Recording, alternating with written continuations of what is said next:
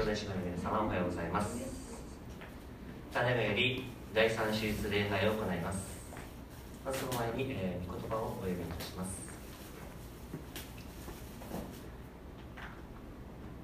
私があなた方やラオデキアの人たちのためにその他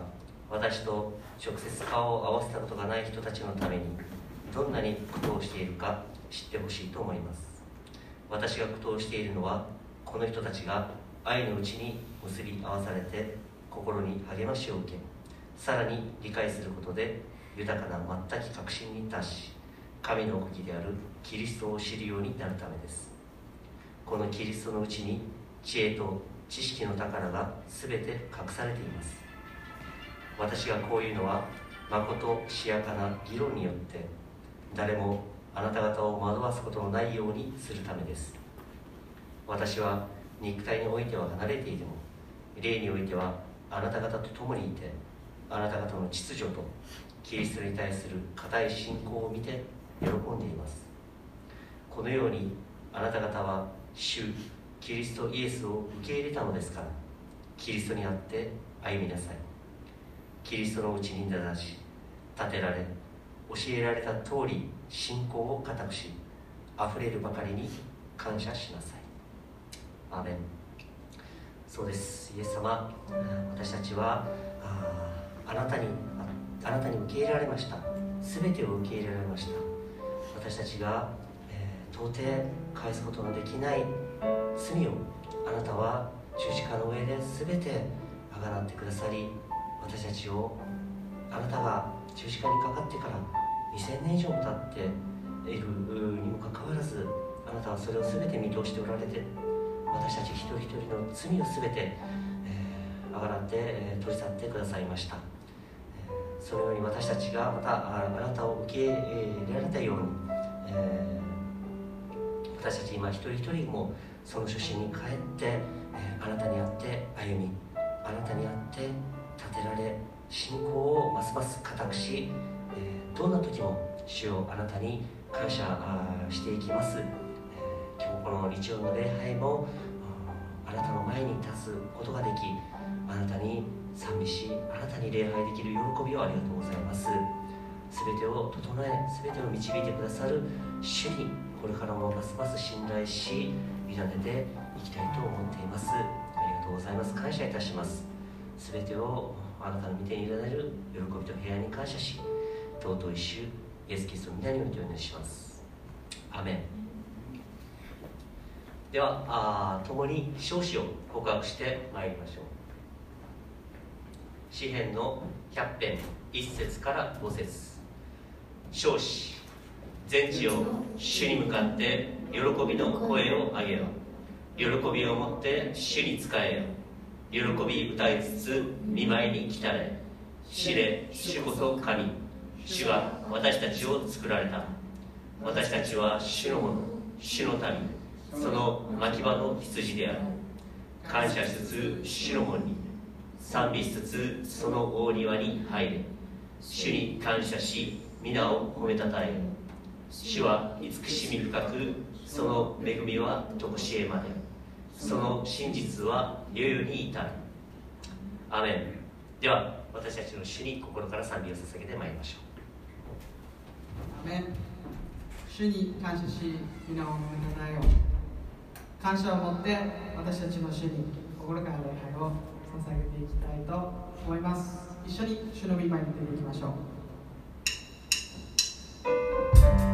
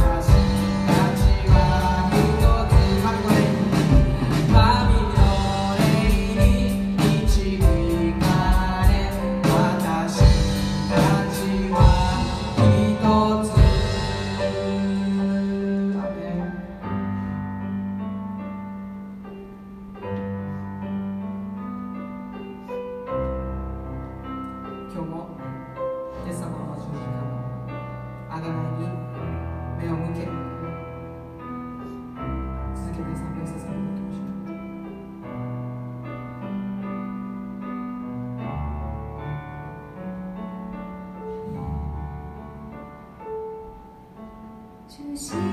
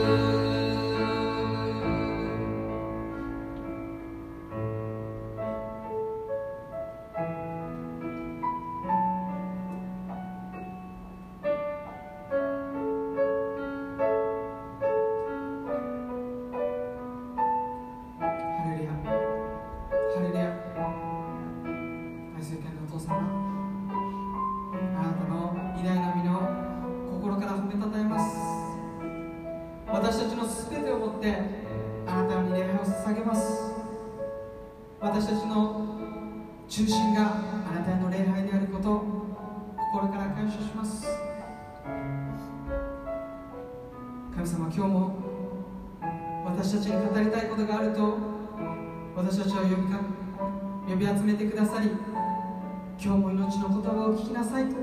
私のうちにとどまりなさいと。私の言葉にとどまりなさいと。あなたが強くまた優しく語りかけてくださっていること招いてくださっていること力を受けなさいと。私のうちにとどまりなさいと。語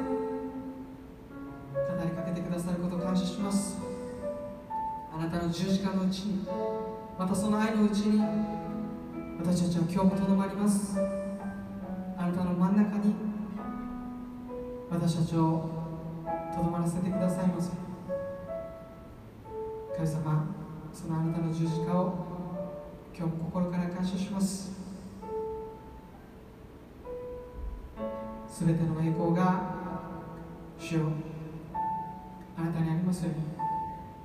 そしてまだあなたを知らない人たちがあなたの十字架の贖いの宮座を信じ一緒に礼拝へ参加することできますよ共にあなたに礼拝を捧げていくことできますよ神様どうぞ私たちを強めまた聖霊により聖書により私たちを通して多くの人があなたへと導かれていきますよ全ての栄光を主にお返しします。イエス・キリストの皆によってお祈りいたします。主に栄光をお返ししましょう。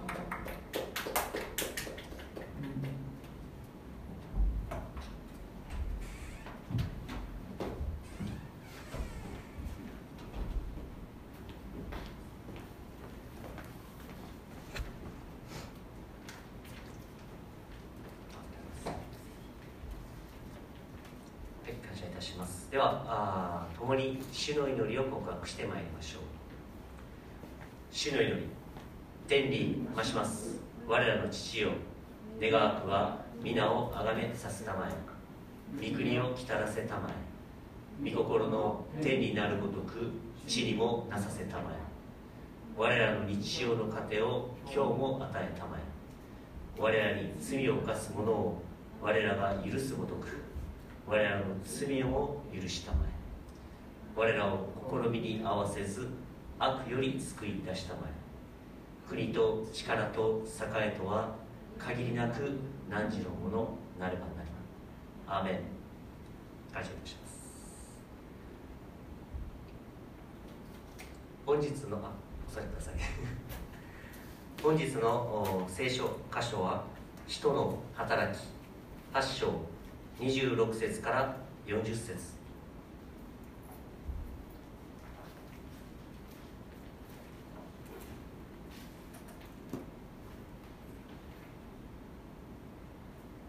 使徒の働き。8章。26節から40節です。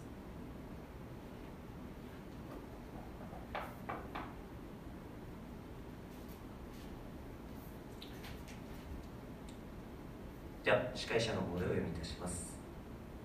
人の働き。8章。26節。さて主の使いがピリポに行っ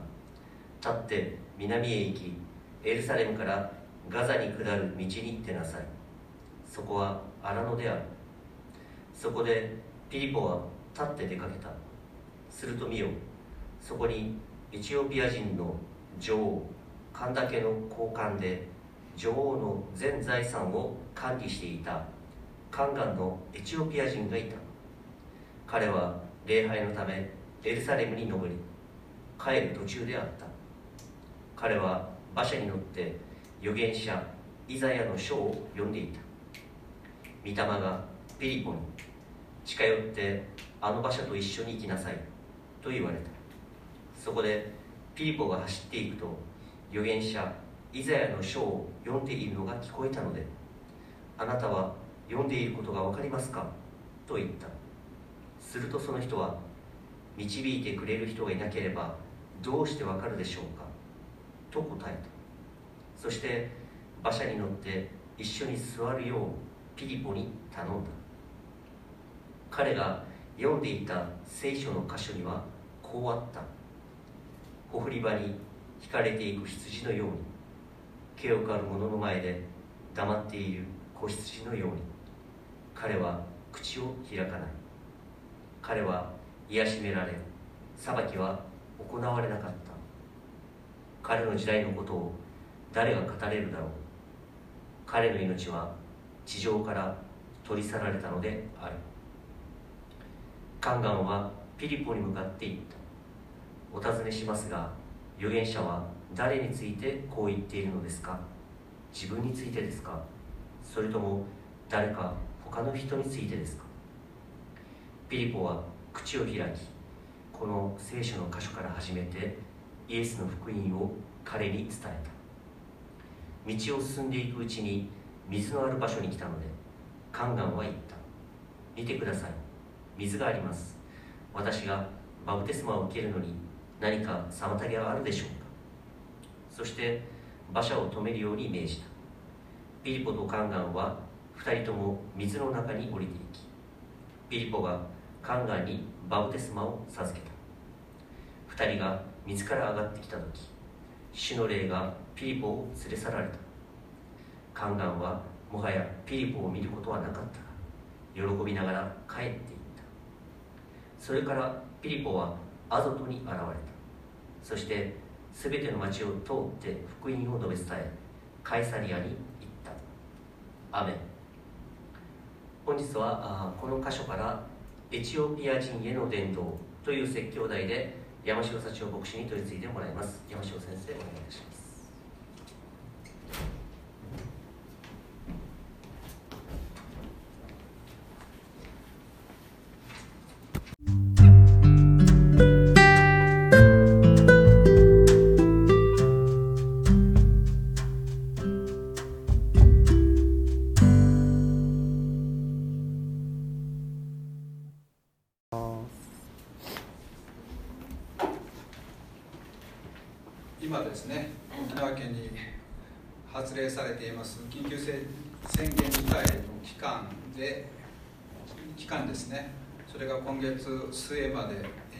ております。その中で兄弟姉妹たち毎日どのようにお過ごしでしょうか。まあこのこれにあるようにですね私たちの人生にはこの新型コロナウイルスの世界的規模の拡大のようにですね予想もしていなかった想像もしていなかったようなこと出来事が起こることがあります。兄弟姉妹たちも、まあ、これまでの人生を例えば振り返った時に個人的なレベルで予想もしていなかったとかですね。想像もしていなかった衝撃衝撃的な出来事を何度経験したことでしょうか。ただね私たちクリスチャンに言えるのは私たちのこれまでの人生で最も衝撃的で一番素晴らしかった出来事っていうのはイエス・キリストを受け入れた瞬間ではないかなと思います。皆さん雨ですか？まあ本日はですねこの先ほど聖書を読んでいただきましたけども一人の人が救われて洗礼を受けるという記事がありますけどもそれがどれほど尊いことであるかということについて導かれた導かれて話せたらなと思っています、えー、今日は使徒の働き8章の26節から40節です。イエス・キリストから宣教命令を受けた弟子たち、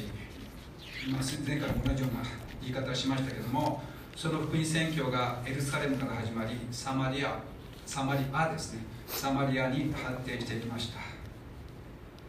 サマリア伝道というのは外地伝道の第一歩と見るべきではありますけどもでも歴史的に見ればサマリア人とイスラエル人は深い関係を持っています。それは前回であの本木先生が、ね、詳しく そのこのサマリア人とイスラエル人の関係について話してくださいました、えー、まあ、そういう意味で今日の聖書箇所は、まあ、歴史的に見てもすごく重要な場所なんですね。それは何かというと違法人に初めて福音が伝えられた時違法人あれ？って100%違法人。100%違法人という言い方も変ですけども。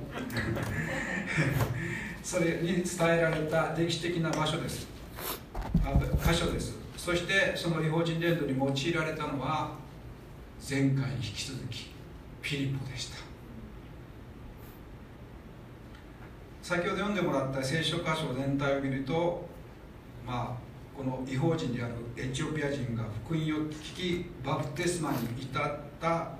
流れが書いてますけどもそこにはっきりとした神様の導きを見ることができます。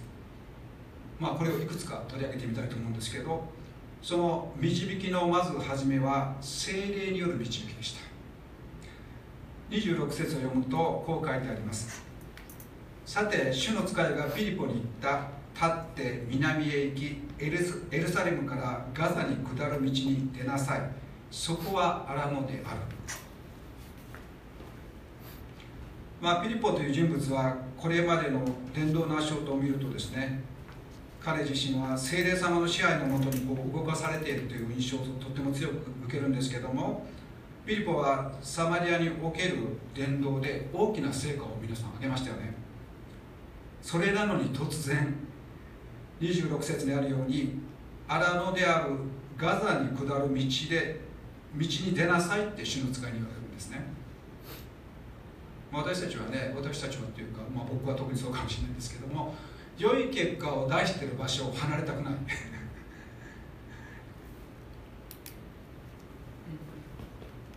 にもかかわらずピリポはですねこの神様の導き精霊の促しに従ったんですね。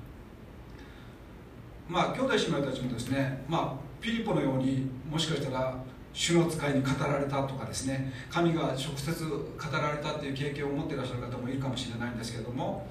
もしそうでなかったとしてもですね私たちクリスチャンは精霊によって促されるとか導かれてですねある人のところに使わされる経験が多少なりともあるんじゃないかなと思うんですね。自分の思いではないような思いが与えられたりとかですね。さらに強い思いが与えられてその人のことが気になるなってところで行くっていうことを経験したことがあるんじゃないでしょうか。まあそれは本人が自覚してもしなくてもそのような結果を見ることがあるかもしれません。27節でピリポは立って出かけた。すると見よそこにエチオピア人の女王カンダケの交換で女王の全財産を管理していた宦官のエチオピア人がいた。彼は礼拝のためにエルサレムに登り帰る途中であった。彼は馬車に乗って預言者エザヤの書を読んでいたと書いてあります。あ28節までですね。2728節。ピリポはですね主の使いに命じられた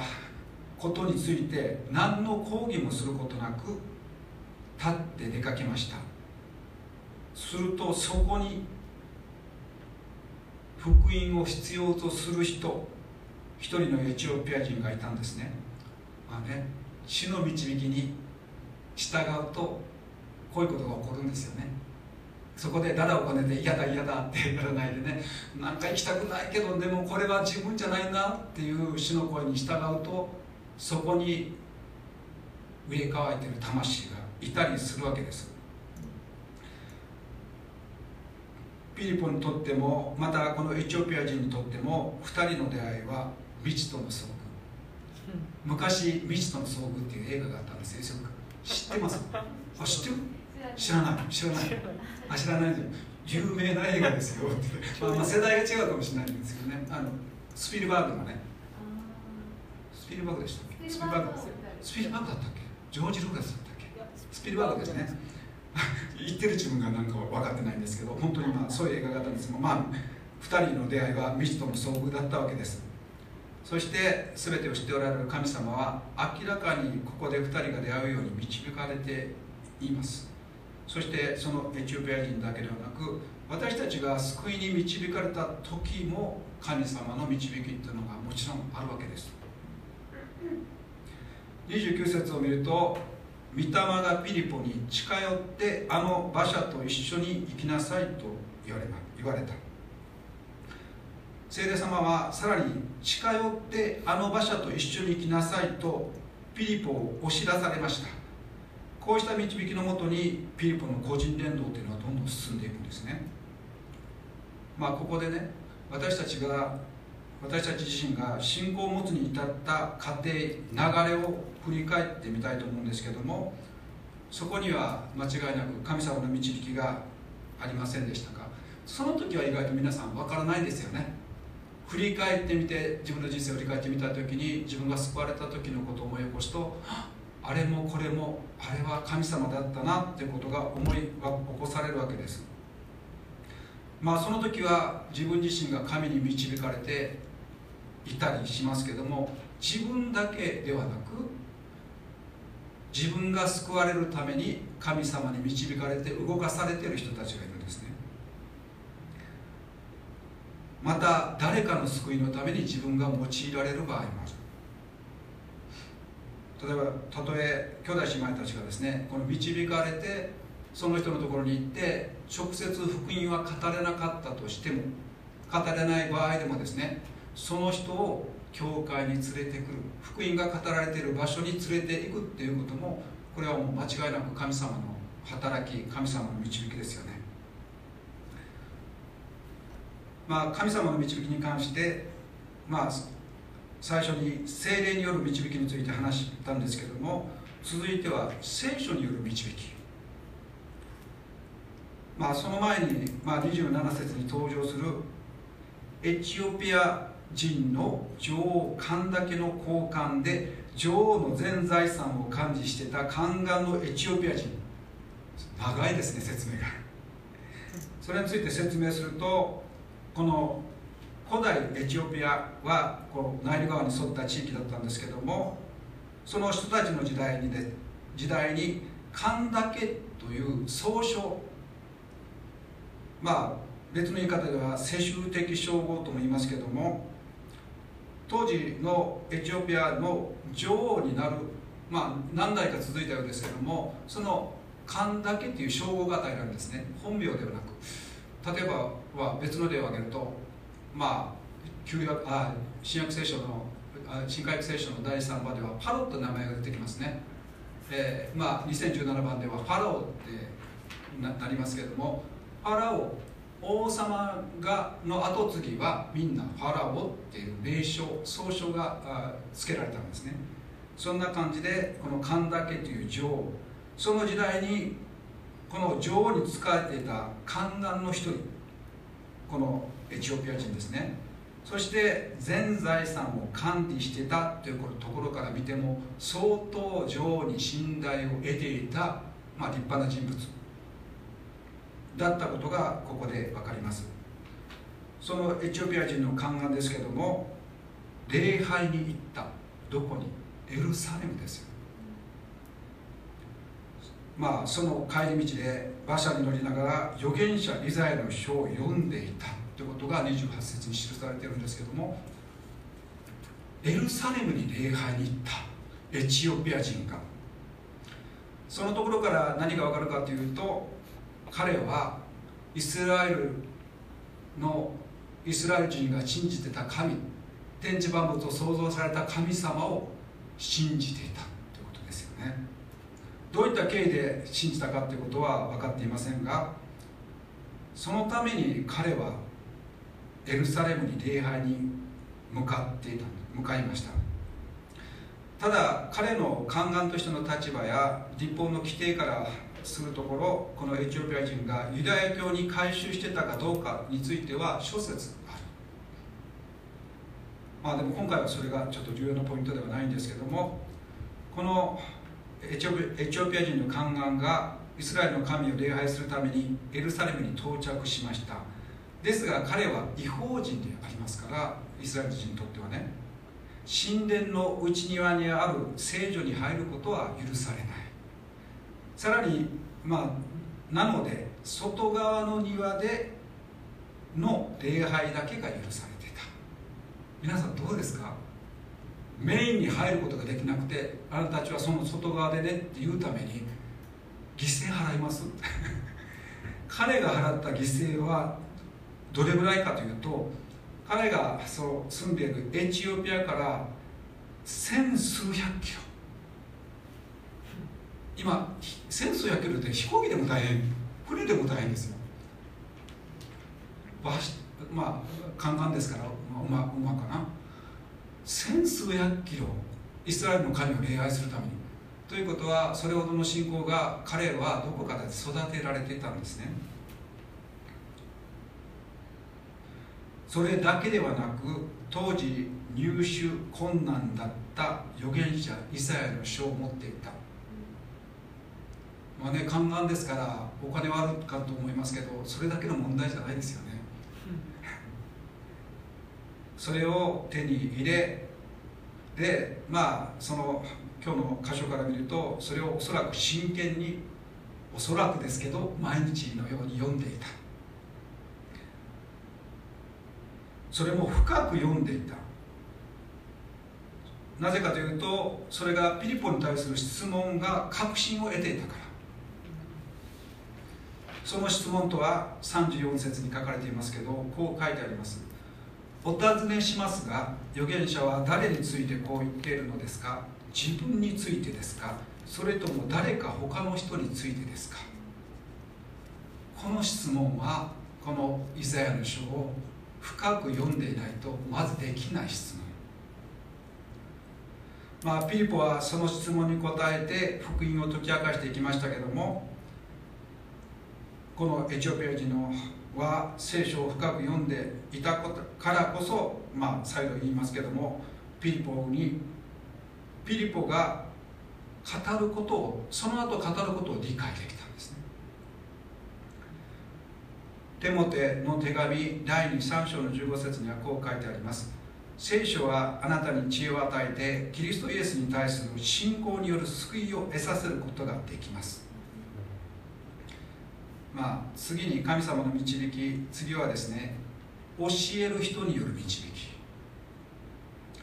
30節31節そこでピリポが走っていくと預言者イザヤの書を読んでいるのが聞こえたのであなたは読んでいることが分かりますか？と言った。するとその人は導いてくれる人がいなければどうして分かるでしょうか？と答えた。そして馬車に乗って一緒に座るようにピリポに頼んだ。まあエチオピア人はですね、まあ、現代でいうとイザヤ書53章。すなわち苦難のしもべの予言の書を読んでいました、まあ、使徒の働きには32節32節でこう書いてあります。ほふり場に引かれていく羊羊のように毛を刈る者の前で黙っている子羊のように彼は口を開かない。彼は癒しめ癒しめられ裁きは行われなかった。彼の時代のことを誰が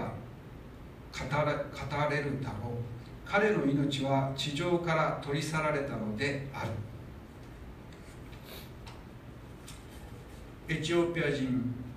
エチオピア人の宦官はピリポに質問しました、まあ、先ほどの箇所ですけども34節。宦官はピリポに向かっていった。お尋ねしますが預言者は誰についてこう言っているのですか？自分についてですか？それとも誰か他の人についてですか？彼が聞いたのはこの苦難を受けるのは受けたのは預言者イザヤ自身なのか？それとも別の人について語っているのか？まあ彼は彼なりに一生懸命読んでですねその意味を分かろうと努力していたと思うんですけどもそこには限界がありました。まあ今日でもですね聖書を人々に何とか分からせようと分かりやすい言葉に直した聖書が多く出版されるようになりました。何年か前にですね僕はあのどういった中で来たんだろう。関西弁の聖書っていうのを読んだことあります？関西弁の聖書というのがあってとても面白いですよね、まあ、関西の人にとってはだって入りやすいかなと思う、まあ、僕僕も結構面白いなと思って見てたんですけども。まあそういうその時代の人にあその時代の人に合った言葉とかね背景をあの考慮した表現とかっていうのはその聖書理解の助けにはなると思いますけども。まあその一方でその言葉そのものが分かったから聖書が理解できるというのではなさそうですね。この福音の真髄というのがわからないとどこまで行っても聖書が何の目的で書かれたか誰について書かれているのかそれを知らなければ本当の意味で聖書がわからないということになると思います。そのためにいるのは皆さんね。皆さんで導く人。その聖書の深いところを体験して理解してる人がまだ理解がない人に対して導く役割をする必要があります。ピリポはですねこのイザヤ53章の内容のこの聖書の箇所をですねその考えに対してただ解説しただけじゃないんですね。解説で終わってないんですね。35節に書いてあるようにこの聖書の箇所から始めてイエスの福音を彼に伝えたったんですね。クリスチャンはこれが大事ですよね。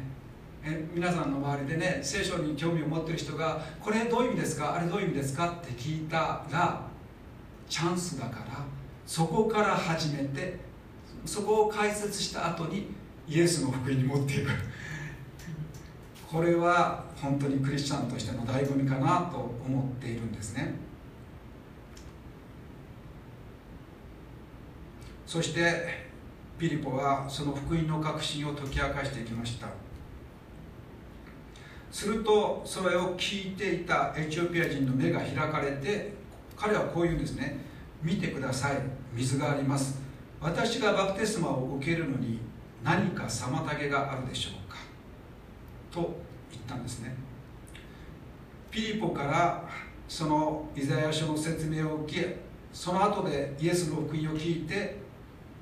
書いてないけどおそらくもちろんおそらくじゃなくて彼はイエスの福音を聞いてそこで悔い改めた。そしてイエスを主として受け入れた。そして自分の人生を新しく歩みたいと思う決意をしたってこと想像されます。だからバプテスマを受けたいって言ったんですよね。まあこの聖書の場所では簡素に書かれてますけどピリポはしっかり福音を語っているいるはずですからそこで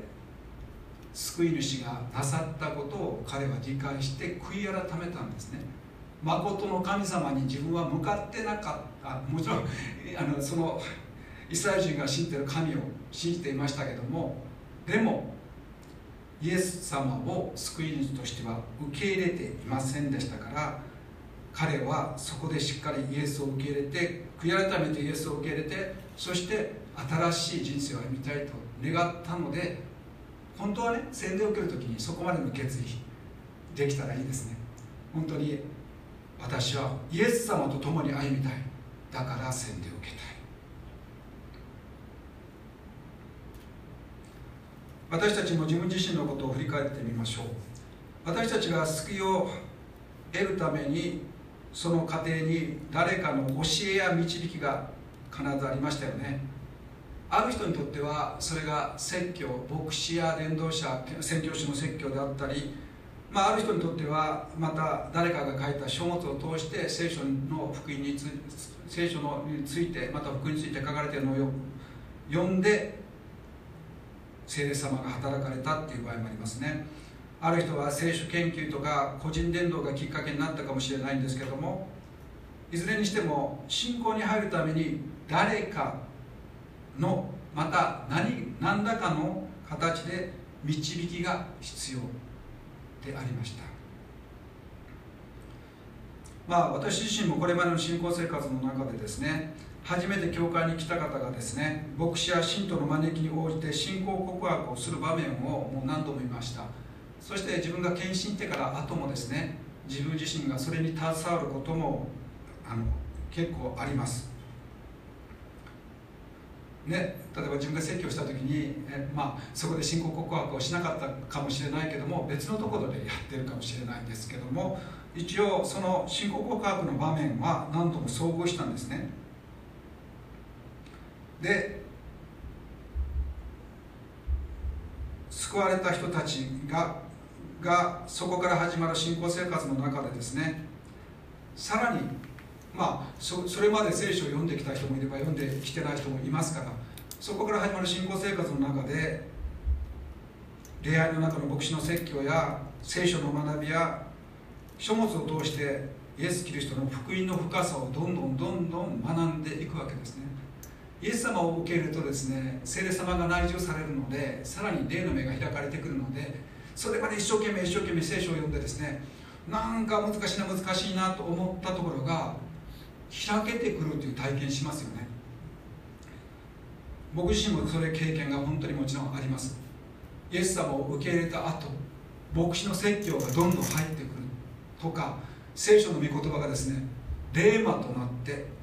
ガッときてもう涙の流すとかねそういう体験をしました。そのねなんかあのまあ理解をするっていう言葉と本当に心から分かるっていうのは違うんだなって書いてることは分かりますよって神学的にはこうでしょっていうことをもしかしたらクリスチャンじゃない方たちも説明できるかもしれないですね。よく時々ですね、まあ、たまにですけど NHK の宗教番組みたいなのがあってですねあのキリスト教の学者とか仏教の学者さんとか出てくるんですけどこのキリスト教の学者さんがですねクリスチャンじゃない場合があるんですね。キリスト教研究者なんですよ。でその人の説明を聞いてると何か全然入ってこない。確かにその方はそのキリスト教の歴史的背景とかまた聖書そのものの言葉の意味とかはよく知ってらっしゃるんですけども本質が分かっていないので伝わらないんですね。そういうのを経験したりしますね。そして救われたまあまあちょっと話を戻りますけども信仰生活が始まってその聖書の御言葉をどんどん学んでそして聖霊様が働かれる中でですねどう変わってくるか。私はイエス様と共にもっとこの人生を歩みたいと思った時に洗礼を受けたい。っていう決心をする時が来るんですね。まあ今日登場したエチオピア人はですねその場でバプテスマを受けたってありますけどもピリポからイエス・キリストの福音を聞いた時に彼はすぐに理解できたと想像されることはそれは何かというと彼が千数百キロの道のりを越えて出会いをしていたイスラエルの神天地万物を創造された神様がご自身の大切な独り子を十字架につけるほどに自分を愛してくださったっていうことがその時に理解できたんですよ。彼は聖書を深く読んでいたから。植え乾いていたんですよ。植え乾いている魂のところに神ご自身が言ってくださったんですね。人を使って人を用いて。もう神様ですから本当に彼は一生懸命イスラエルの神を礼拝しながらもその魂は植え乾いている。その植え替えている魂のところに主ご自身が働かれた。だから彼はイエス・キリストの福音を聞いた時にすぐに主と共に歩みたい。イエス様と共に歩みたい。だから洗礼を受けたい。だからピリポにね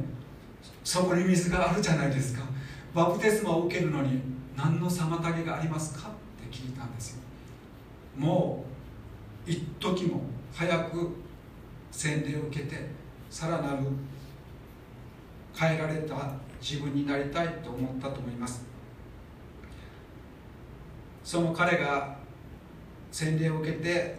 自ら上がると導いてくれたピリポは主の御霊によって連れ去られてもういませんでした。普通はこの状況を想像するとね自分も洗礼を授けた人がねいなくなったらちょっと混乱するじゃないですか。えどうしたの？どうしたの？だけどそれにもかかわらずエチオピア人は喜びながら帰っていくことができたって書いてあるんですね。これは何を意味してるかというと彼自身の信仰は自立してたってことですよ。聖書を深く読んでそして聖書の深い聖書が書かれてる意味そして誰についてるか書かれてる書物であるかということをもう理解してたのでピリポという目の前に見えるものに依存しなかったんですね。もう主を見上げることができた。おそらく彼はエチオピアに帰っている方ですねこのふるさとに帰ってその喜びを人々にそう明かしたということが想像されます。ピリポはその後ガザから北方30キロにあるアゾトに現れそこからまた福音を伝えてカイサリアに向かったと記されています。そしてそれから福音宣教はますます広がりを見せ見せていくことになるんですけどもまあ今日の聖書箇所っていういうのは最初に言ったように違法人が初めて違法人に福音が初めて伝えられた歴史的な箇所です。ここにいるのはイスラエル人ではないですから私たちも違法人ですよね。違法人にとってこの箇所っていうのはもうどれだけありがたいかね。この人の延長上に私たちがいるんですよ。感謝だなと思います。もう最後になりますけどもまあ緊急事態宣言中もう本当にそれが悶々とする毎日が続いているんですけども私たちがその中で喜びやまた前向きな思いや希望の光を持つためにまあ今日こういうメッセージをしたのでまあおすすめとしてねえまああのこの緊急事態宣言の期間でもいいですから自分が救われたあ救われる直前の状況とか救われた時のことを思い起こしてみるっていうのもいいのかなこれおすすめしたいなと思うんですね。自分が救われる直前どういった状態環境はどうだったのかまた自分の心はどうだったのか。まあ救われた人たちの大体証とかそのインタビューをするとですね一番まあ人生の中で一番苦しい時だったり悲しい時だったりそして先が見えない不安と戦っている時にこう福音が伝えられるってことがよくあるんですね。そしてその福音が伝えられたあなたに福音を伝えたのは誰であったのか。またそのあなたを救いに導くためにそこで動かされた人たちは誰だったのかって思い起こす。僕もこのメッセージを作りながら振り返ってみるとですねまあ前も話しましたけど僕が救われるためには本当に多くの人たちが動かされた。言い換えれば遠い目かどうかわかんないですけど言い換えれば救われるためにたくさんの人が動かされる人はですねちょっと厄介な人。ちょっと厄介な人なんですよ。厄介あ厄介な人。そうするとそういう人にはねたくさんの人たちが動かされて神様もねああもうちょっと面倒くさいな。一人じゃこの人は無理だなと思ってあなたもあなたもちょっと動いてちょうだいっていう思いを与えられてねたくさんの人が動かされて僕なんかもう何十人の人が祈りを含めるとその教会何百人の教会だったのでもしかしたらこの人厄介な人ですから兄弟姉妹たち覚えて祈ってくださいっていうもしかしたらそういうのがあったかもしれないですね。もしそうだとしたら何百人の人が動かされたかもしれないですね。それによって救いの道が開かれて自分が動いて救われたって思ってる人はもう大きな勘違いですよね。自分自身が救われるために一番働かれたのはもちろん神様ご自身ですけども神ご自身に導かれて促されてこのピリポのようにまた多くの伝道者や信徒たちのようにですね動かされて一人の救いのためにこの一人の魂の救いのために大きな犠牲が払われているんですね。もちろんその私たちのために一番大きな犠牲を払われたのはイエス様ご自身であります。ですからこの時にですねぜひ覚えて振り返ってそして自分が救われたことの恵みを本当にねまた思い起こしたらですねその時の喜びを思い起こすことがもしできたらこの悶々としてる毎日にですね希望がありますよ。だって一番自分の人生の闇の時に主が来てくださったのであればこの状況はそんなに大したことではないですよ。本当に私たちが苦しい時悲しい時辛い時に主は見捨てられる方ではないということです。毎日そうですよ。僕はもう今年還暦ですけど還暦で僕は20代の時にね還暦になって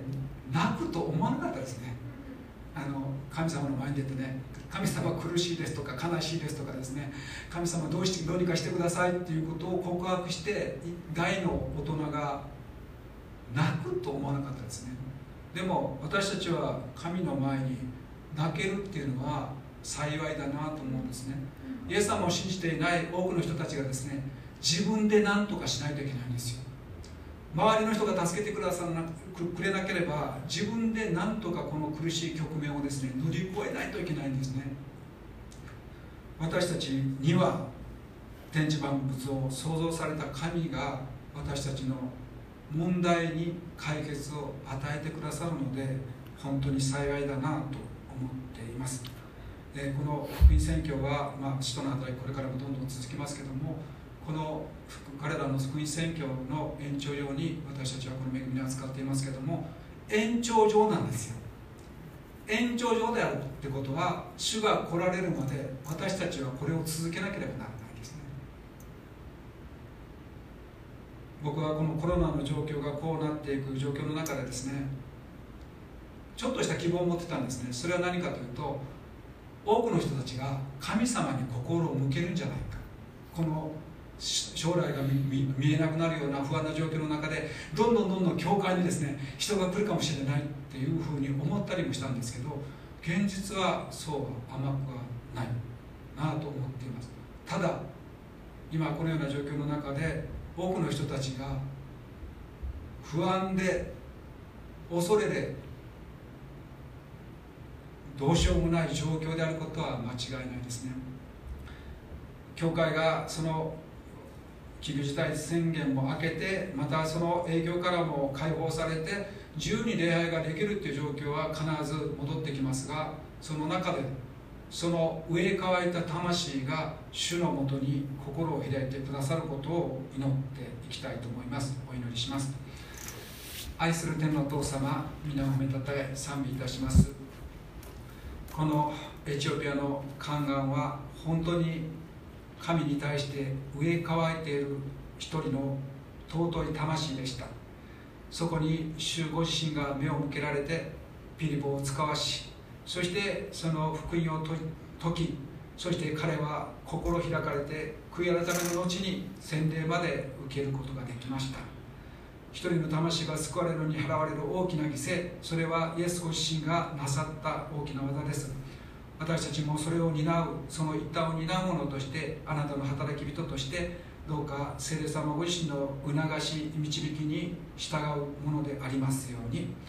今日の御言葉が本当に死を私たちのうちに望み私たちの魂を本当にまた元気づけそして導いてくださることを信じて感謝します。